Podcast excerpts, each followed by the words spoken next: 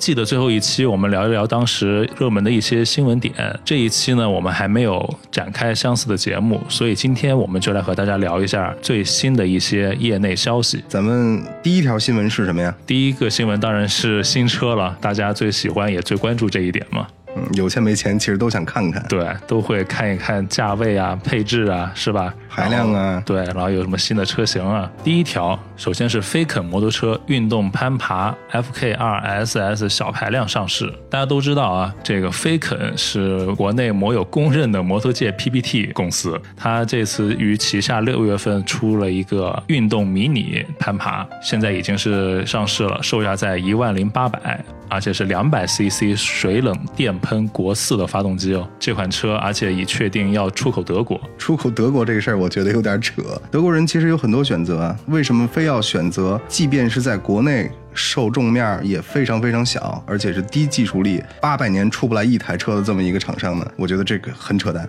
而且如果大家仔细看二零一八年上半年啊，就是到现在八月份，咱们发售的这些车，市场上有的这些国产的哈，你会发现仍然是有这么几个问题：一小排量扎堆儿，各种什么幺五零啊、幺二五啊、二百啊，就是就往这上头扎；大排量，也就是中排量这一块仍然是空白。另外一个就是这帮小排量扎堆儿在玩什么？全在玩复古。我觉得。就是这帮人不思进取，找一个理由做一些低技术力的劣质品质的扔给用户，卖个外形就好了。不过我觉得你这个劣质用的不对啊，因为毕竟人家好歹出口德国，我觉得这个质量方面应该是有保证的。你别瞎说，到时候飞肯找我们俩，到人家说我们哪劣质了，送你两辆骑骑，你试试看劣不劣质。别别别，我真不要，您留好了，你别千万别送，我不要。确实，话说回来啊，就是说现在复古啊，确实是一个特别热门的一个。个风格，随着复古风的兴起，本田也开始深耕这个领域了。最近他们就出了 CB 一千 R、CB 三百 R 和 CB 幺二五 R。我们今天要说的呢，就是 CB 三百 R，因为它这个排量，我觉得是大多数车友能够接受的一个排量，而且复古车型嘛，其实呃排量小一点其实好一点。它这款车的配置非常的不错啊，首先它是倒立的前减，而且是可调式的后减震，包括它的 ABS 系统、LCD 仪表盘、LED 前后转向。灯等等都是现在非常流行的配置，那基本该有都有了。对，外形非常炫酷，而且它的轻量化特别好做的。大家都知道这个车的造型的轻量化对于操控有多重要，但是它有不好的地方，就是大家都知道 LCD 的仪表盘在阳光下的时候，就太阳大的时候，容易造成那个反光不好辨认。我觉得这是它应该在完善下的地方。我觉得本田应该不会犯这种特别特别低级的错误，这是像贝纳利才会犯的错误。因为毕竟我觉得可能它到时候加个类似于遮阳板之类的东西会好一点吧，小小的一点。因为之前我看过，包括一些汽车，它也是存在这样的问题。那本田。这两年还真的出了不少复古，比方说真真正正见到实车的，就是那个 CB 一千 R，呃，当时只有那辆车好像是不让人碰的，对，而且还圈起来了，在车展上被围成一圈然后不过那车确实漂亮，而且最近几个月在海外陆续的都有一些评测了，而且风评是非常非常好的。可惜呀，国内是买不起，买不起，还是买不起。第三条，你就别说买不起了，你都买不到。也是，呃，就是雅马哈的 Tracer 九百 GT 这款车。主要是一个大家都知道啊，现在不但复古风很流行，就拉力也是很流行的。因为它适应的这个环境越来越多样了，对它的通过性啊也好，所以它是一个主打轻型拉力的一个摩托车。它虽然说它是九百的排量，比其他品牌的公升级的探险拉力车在排量上有差距，但是它的配置啊却是丝毫不逊于那些公升排量车的。我觉得国内之所以见的雅马哈少，是因为雅马哈大帽几乎看不到。我只知道上海风驰好像有一些做一些边关小帽的。他们会进一些雅马哈的车。其实我觉得日本四大厂呢，你雅马哈是吧？你本田做那么厉害，你川崎做那么厉害，铃木做的，你看 V Storm 是不是六六五零和一千？现在也越来越厉害。对，骑的人也也越来越多了。这雅马哈在想什么呢？对呀，你为什么不重视大陆市场呢？我们话说到它的配置上，它的配置是什么呢？九百排量的 GT 拉力，定速巡航，ABS，RBW。TFT 彩屏，LED 灯组一样不缺，满足了很多在国外也是这样的啊，就是喜欢用低价位享受一个高配置的一个心理啊，看来都是很普遍的。那可不占便宜没够嘛，这是。对，它在美国的售价呢是一万一千九百九十九美元，那差不多应该是八万块钱人民币以内，汇率又那么算啊？如果加上关税的话，怎么样都二十万出去了。不过你说降税的事儿没有摩托车什么事儿哈，提税的事儿好像也没什么事儿。不知道这是幸运呢还是不幸运呢？呃因为人家根本就懒得搭理你，你这点进出口的量还不够人塞牙缝呢。那倒是。正经的第四条是我非常非常期待的一辆新车，那就是 KTM 的 Duke 790。从690大单缸震得虎口生疼生疼的，到现在了790变成双缸，动力充足。但即便如此，在很多欧洲的试驾评测里，居然还写到790这款车动力略显不足，不足以适应欧洲的交通环境。哇，那他们是什么样的交通环境？我不知道是不是天天飙二九九他觉得这个790哎，动力不足你别说，。有可能。你看，像有的欧洲国家高速不限速，那可不就不够用了吗？嗯，你要这么说的话，那七九零这个排量，八百啊这个排量啊，确确实实是不够用。怪不得他们也说杜卡迪的自由，就八百那一款也是不够用。必须得公升。欧洲人都是疯子嘛。随着七九零 Duke 的发布啊，后面还会有七九零 ADV，这一下我估计很多喜欢摩旅客友可能就炸了。你看 KTM 首先那就是绝对绝对硬核，然后性能质量只要是整车进口，不是说咱们国内组装的，一般好像也没什么太大问题。这回还能出一个中等排量的 ADV，而不是直接上幺零九零、幺幺九零、幺二九零，本身 KTM 的拉力就没得说，对吧？在业内，那肯定的对。首屈一指，出一个中等排量的拉力，像宝马那些都不不用去跟它比了。之前看摩托志呃五哥的评测，它就有非常非常详细的评测对比 KTM 幺二九零和宝马的幺二零零大水鸟。有兴趣的玩家可以去看一看摩托志的评测，做的是全国应该是最好的。很可惜他们是慢工出细活，如果想买车，建议还是看看他们的东西，以他们的参考为准，我觉得是比较妥当的。第五条，那就是川崎要出忍者四百。其实这个新闻我们上一次五月份做新闻整理的时候就提过，但是没想到这么快就出了。当时说的是下半年哈。对，现在就实打实的出了。我觉得如果要从数据上统计的话，国内摩托车大贸这个品类而言，卖的最好的可能就是川崎了吧。因为它便宜，啊不仅便宜，主要是它这个产品线是非常丰富的。你想从二五零，然后一直到幺四零零，对什什么车都有，对对对，基本上属于那种只能说你买不起，不能说你买不着，甚至包括美式巡航，咱们说的那种大货神。你像这种车，大家一般直接去奔什么哈雷、印第安、胜利，很少有会考虑过日本车，很少会考虑过买一个铃木啊、川崎啊，但人川崎也有，在国内也有正经大贸，幺八零零大火神，是不是？没有你买不到，只有你想不到。我觉得他这个策略很有意思，这可能是他卖的好的一个主要原因，那就是它的产品线十分的完备。这就有一句话在汽车行业里说的，就是兄弟多了好打架。那新车说完了，我们就来说一说不是新车的事儿。第六条就是最近哈雷要关闭美国工厂，向泰国转移。这个消息啊，之前就是在八月四号透露出来的，就位于堪萨斯州北部的哈雷工厂即将关闭，他那些工人也要准备转移，甚至要裁员八百人。这个事儿，我觉得之所以震动大啊，我说不理解，是因为，嗯、像哈雷、印第安像这样的品牌，一直都是以它的精神层面上的地位去评价它的。比方说美国精神，对你包括咱们之前公众号和咱们做电台节目做的那些一些调研，其中就发现了很多，我是美国人，我骑美国车，就会有这样的东西。那你，现在你美国车不在你美国产了。那你这算什么呀？这这这这就说明一点是什么呢？就是不管你再有情怀，都得向现实低头。这就我们要说一说为什么哈雷要把工厂转移到泰国，因为有那么几个原因。首先，它的全球销量是下跌的；其次呢，它在美国的销量更是低迷，连续三年下滑。所以，它为了削减这些人工成本啊，包括这些厂房的成本，大家都知道美国的人工费用特别的高，对不对？他只能去向泰国这种地方发展，他填饱肚子嘛。是什么？别低头，王冠会掉，是吗？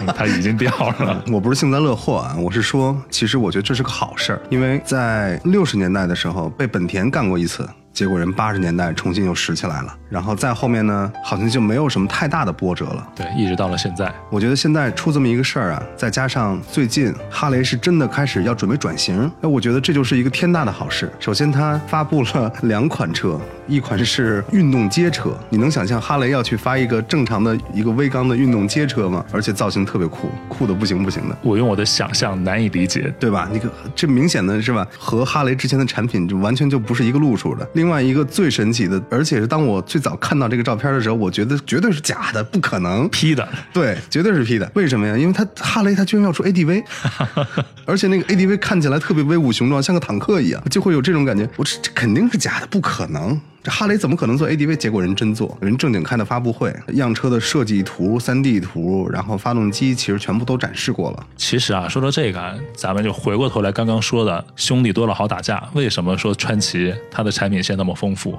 在哈雷面对这种销量下跌的时候，它只有走这种转型的路子，才有可能进一步用句很流行的话吧，再次伟大。我曾经读过一些关于哈雷忠实用户的一些调查，比方说，嗯，对它的品牌知名度确实很高，但是它的创新能力不是没有，它很有创新能力，但是是碍于这个市场策略，就是说它既要讨好一些老的用户，还想去争取一些新的用户，可是往往在很多时候，鱼和熊掌不可兼得嘛。哎，没错，就是这个道理。所以他现在做出这样的改变或者是选择，我觉得真的是一个特别特别好的事儿。对，包括回到他在泰国开工厂这事儿，其实你想，泰国它属于东盟自贸区，对吧？那说明哈雷现在开始注重它的亚洲市场，以后在这方面估计哈雷的售价也会有所降低。但愿如此。嗯，如果我将来有足够预算的话，然后正好又赶上了哈雷出了它那款街车或者 ADV，我一定会考虑考虑的。刚刚的 KTM 你不要了。啊，KTM 也也要也要都要都要，但凡是好车我都想要。对于摩托车，我的物欲是非常非常强的，即便买不了，就看一看摸一摸也是可以的。另外一个就是听说哈雷要转型之后啊，而且看到他的车的照片了，我就一直活活在想这个问题，而且我到现在也没想明白。嗯，大家可以跟我一起思考一下，就是说，咱们假如哈雷真的发了 ADV 和那个运动街车，是吧？那这个哈雷车主再聚会，他们一块怎么玩啊？对不对？你怎么玩呢？还真没法玩一块去，ADV 跑野地里撒欢去了。你这个八八三是吧？你怎么过去扛过去？对啊，而且原来八八三就是在鄙视链的最底层了。你像那个摩托车还有七五零呢，不是那是后来。七五零出之前，八八三是最惨的。自从七五零出来之后，其实人家还有五百，只是国内没有。然后七五零出来之后，然后七五零成了最惨的了。这出了新车，特别想亲眼的看一看该怎么在一起玩。第七条，咱们再来回顾一下上个月二十八、二十九号两天在北京举办的阔别了十一年的摩托车展会啊。那个展会呢，上次展会结束之后呢，它的一些官方数据就出来了。首先，它的参展的商家超过了五十家，品牌呢超过了一百个。第一天进馆的人数二点三万人，第二天进馆的人数也达到了一点八万人，另外还有约两千名左右的工作人员。这两天摩托车成交的数量是一百四十台，装备成交的金额是七十万，市集就是它的那个小商品啊，卖了三十万成交额，配件呢什么的就差不多也有十万块钱，大家就可以想一想，其实这个摩托车的市场还是很火爆的。我想问一下，这个官方数据里有没有关于汽车的，还是说它尽管的二点三万和第二天的一点八万的人？人数都是摩托车展的，这个它没有细分。但是我敢肯定的说，就是肯定是一气算的。据我当天去的现场来看，汽车其实只占它很小的一部分，包括在那看汽车的人也没有看摩托车的人多。哦，是吗？对，印象中好像他说汽车有二百多个牌子，还是怎么怎么样？原来看的还没有摩托车人多。对，它其实汽车那个展位就两溜，知道吗？就就就就没了。那可以可以，在北京这个地方办一个任何形式的展会，其实哎呀，行政上其实都会遇到各种各样的。困难，你更别说是摩托车了。能办还能有这样的成绩，别看这数不多啊，真的是挺不错的了。我已经很超乎我的意外了，能卖出一百四十台车呢，你想想，都是当场交易啊，真可以。他说这一百四十台里头都是什么车了吗？呃，根据统计呢，宝马它虽然卖的台数不是最多的，但销售额是最高的，它总共卖了十二台。宝马卖了十二台车那天，对，哦，有钱人还是多，对。我天啊！力帆和台荣他们是一块儿的，一共卖了二十来台。嗯嗯嗯。银刚卖了二十来台。哦，银刚。对，风速因为大家也知道品牌也很多，那一共也卖了十多台。哟，真不错。对，吉利最牛逼，卖了六十来台。吉利卖了六十台，而且当天确实吉利的展位是最大的，最豪华的就是吉利了。嘿，财大气粗。我他这一天，我估计把一个季度的任务都完成了吧。然后那个路德，大家知道，路德一般都是倍耐力。和济南亲戚呃济南铃木对吧？嗯，他也卖了三十来台，哇，真不错，真不错。哎，主要是这个这个宝马卖了十二台，我真是有点意外。你想想，现在大家国内能买到的最便宜的宝马三幺零，对吧？对，那也是五万多块钱呢，就卖十二台三幺零都多少钱？对呀，哇，真可以，真可以，说明这个老百姓还是喜欢这东西，对不对？只要生活条件上去了，都会要这个东西。因为你看，你正经车友那都是骑车去的，他他已经有车了，他不一定非要到那再去买第二辆车。吧？有可能换车呢，置换呢，对吧？啊，换车置换呢是一回事。对，我说有这种需求的实际的车友可能也不是特别多。我就想这里面临时起意看到，哎，摩托车不错，哎，我就买一个。有可能，很有可能。这种人有多少？我就想，我觉得也不少。因为为什么？就我当时在宝马那个展位啊看的时候，就很多其实骑上去体验的有很大一部分其实年龄都比较大啊。这样的人，我理解了。其实你看啊，在全世界范围来说，很多岁数比较大的骑士，他们是很有消费力的，对吧？有经济基础。对你像这个小年轻的，大学刚毕业，这工作没几年，哪来的钱让你玩啊？除非富二代是吧？就是，一般都是这种，嗯，三十五岁、四十多岁，甚至岁数再大一些。对。呃，这种人是应该是消费主力，可以理解，真不错，真不错。刚刚咱们说的三幺零啊，宝马的，那我们就接来接着说下一条。五月份的时候啊，就有很多国内的一些宝马的三幺零 R 和三幺零 GS 的车主反映三幺零的侧梯断裂。这个事儿我倒是没见过，但是我好像看过一个女孩子，一个女车主写的一个三幺零的评测，说烧机油是怎么回事儿？这个就不清楚了。但是我说的这个侧梯的断裂的这个事儿，引起了宝马的重视。因为之前啊，就是刚反映的时候，宝马官方没有给出任何回复。嗯，当时很多车友怎么办呢？自己烧焊给它粘回去，或者是固定上去。特别巧的就是，它是通病，不但中国的这样，它美国的也这样。哦，但美国的。政府可不会惯商家这个毛病。美国的国家公路交通安全管理局就立马要求你宝马公司召回，所以在美国政府的要求下，宝马召回了，顺带的跟中国说也召回吧。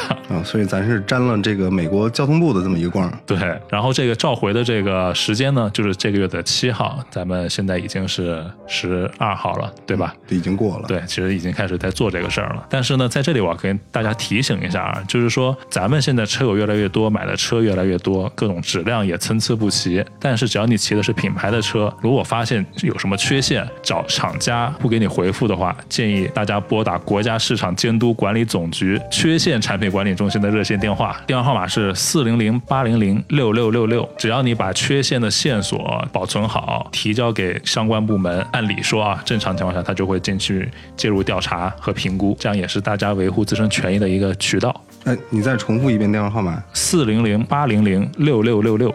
我想提个问题，就通常这种情况下。打电话给他们有用吗？真管吗？真不真管？我们没试过，不清楚。但是我觉得，我个人觉得啊，就咱们很多时候都是知道去跟厂家去争，去跟商家去争，很少会想到我去找政府。这是一个公共资源，对，这是个公众资源，你可以去试。就是不管它有用没用，它应该是有用的，就是它至少应该被你知道。按咱们正常的理解，就应该他既然提供这个渠道，对吧？对，我不管你管不管，起码你得给我个回复吧。那倒是，对对对对，这就比你单独的去找卖车的是吧？那个生产车的那些人。他肯定有的时候回避你这个问题要好得多。对你这就让我想到了什么呀？让我想到了，其实有很多这个反对禁限膜。我经常在论坛上看见一些有人会，你知道，给政府写回执。包括现在微信出了一个功能，国务院直接管理的，就是我为国务院大督查提建议。那还有这么高端的功能？对，当时就很多摩友说，大家通过这个渠道向国务院反映各地禁摩的一个政策的情况。唉。其实这是个好事儿啊，我觉得，但是他如果开通了微信这么广泛的一个，真看得过来吗？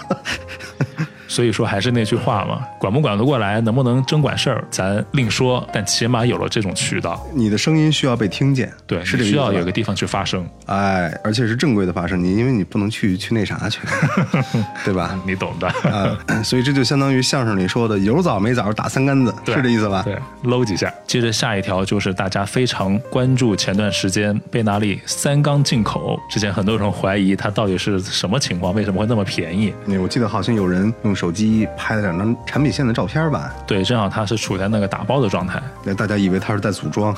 对，所以现在给大家实锤一下，就是说关于贝纳利三缸整车纯进口这事儿，大家就不要去猜想、疑惑或者臆测了。什么零件进口、国内组装、什么国产、什么价格低、质量差，这些都不要怀疑了。为什么呢？因为现在它有进口的关税证明，这叫对，因为现在已经有人买了嘛。它这些东西都会有的，已经有人买了吗？对啊，你看这次车展上，他就已经拿到那个模展上去卖了。所以说，虽然我不知道那三十台里有没有这个车啊，但起码它现在就已经对外发售了。哦，那相当可以，说不定过不久在北京就可以见到有人骑贝纳利大帽了。对。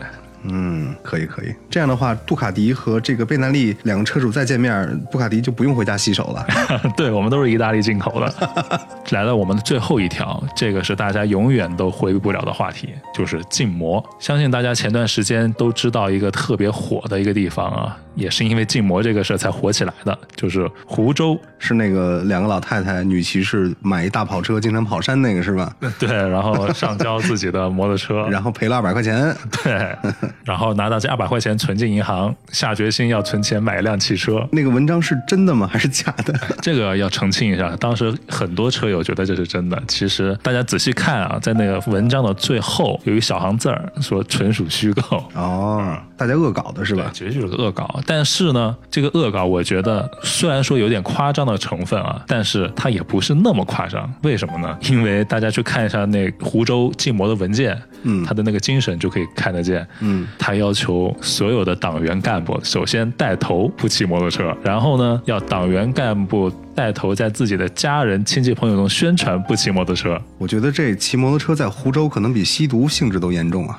没错，而且基本上就是说骑摩托车就不是好人，是 好人不要骑摩托车，就是这么个理念。那这做个好人好像成本也比较低啊。只要我把摩托车卖了，我就是好人了。我记得好像是看骑士网的公众号，还是其他自媒体发的，我记不太清了。在湖州正式的禁摩令开始的前一天，湖州所有的车友他们在一个酒店前头，然后在一起 轰轰油门或者什么的。我当时看那个图片，我就感触比较深。其实这个就是咱们每天在面对的，说不定可能是咱们很多地方呃不同地方的骑士很快就要面对的这么一个情况，发出最后的轰鸣，第二天你就再也不能骑了。给人的感觉很悲壮啊。这个是说不上，又无奈又悲壮又愤怒。哎，我真是不知道他是怎么想出这个拍脑门的，用屁股决定大脑的这么个事儿呢？可以这么说，根据当时后面我看一些相关的资料啊，如此大力的推行禁限摩政策，可以说已经是无所不用其极。这种什么让党员干部带头去宣传，跟他们当地主观真的是有非常大的关系。主观一拍脑门，一把手二把手拍脑门，你必须那么干。各级的你就没话说了，只能迎合上级的要求。咱先不说这禁摩合法不合法，呃，很多时候从法律层面上，大家来讲，它是一个比较模糊的一个界定，就是什么上位法呀、下位法呀，总会有不同的说法。我也不是学法律的，这个我无法判断。但是有一个事儿，我就觉得特别不妥，就是说他为什么要用好人和坏人来区分骑不骑摩托车的人呢？这就好像我不仅要从法律上占领一个高地，因为我说什么你就要做什么，我还要从道德层面上占领一个高地，就是你骑摩托车就不是好人，大家谴责他，大家快去谴责他这。个就跟当初就跟当初骑抢一个道理嘛。为了减少骑抢，那就禁掉摩托车，那不就等于是骑摩托车的都是骑抢的吗？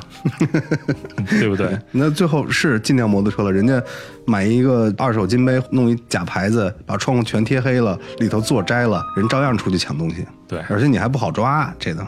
对，包括你看，像无独有偶，广州市的禁摩到了今年八月也进入了一个高峰，因为大家都知道，广州禁摩从番禺区开始，它在二零零七年的时候就制定了一个五年内消灭摩托车的政策。他用的是“消灭”这个词吗？不是不是，就这个意思啊，就是说五年内在他们的范围内实现禁摩，就啊摩托车不出现了。我以为这敌人已经到了如此疯狂的地步，用“消灭”来形容摩托车了。也就是到了二零一二年，二零一二年紧接着就对外地进入的摩托车进行限制，所以到了今年一八年，番禺区基本上是见不到摩托车了，而且花都区也加入到这个禁摩的范围中来了。当地政府要求在八月十五号就要完成禁摩通告，九月一号正式实行。可以看到，他们为了达到禁摩这个目的，区委书记挂帅禁摩办，哇，还专门有一个禁摩办，对，专门有个禁摩办，所以我刚刚为什么用这一次花都区禁摩来映衬前面的湖州区，因为都是当地的主官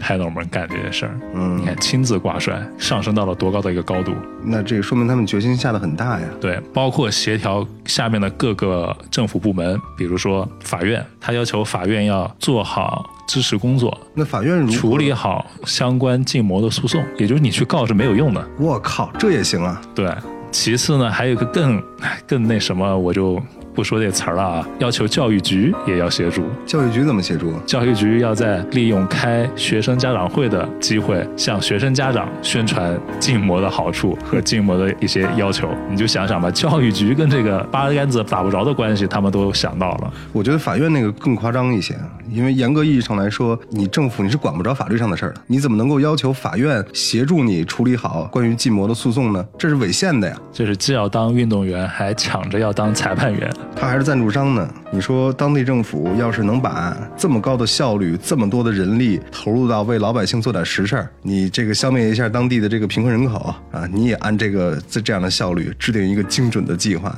你这样行不行？你干点正事儿行不行？那么多事儿，这我我这也是正事儿。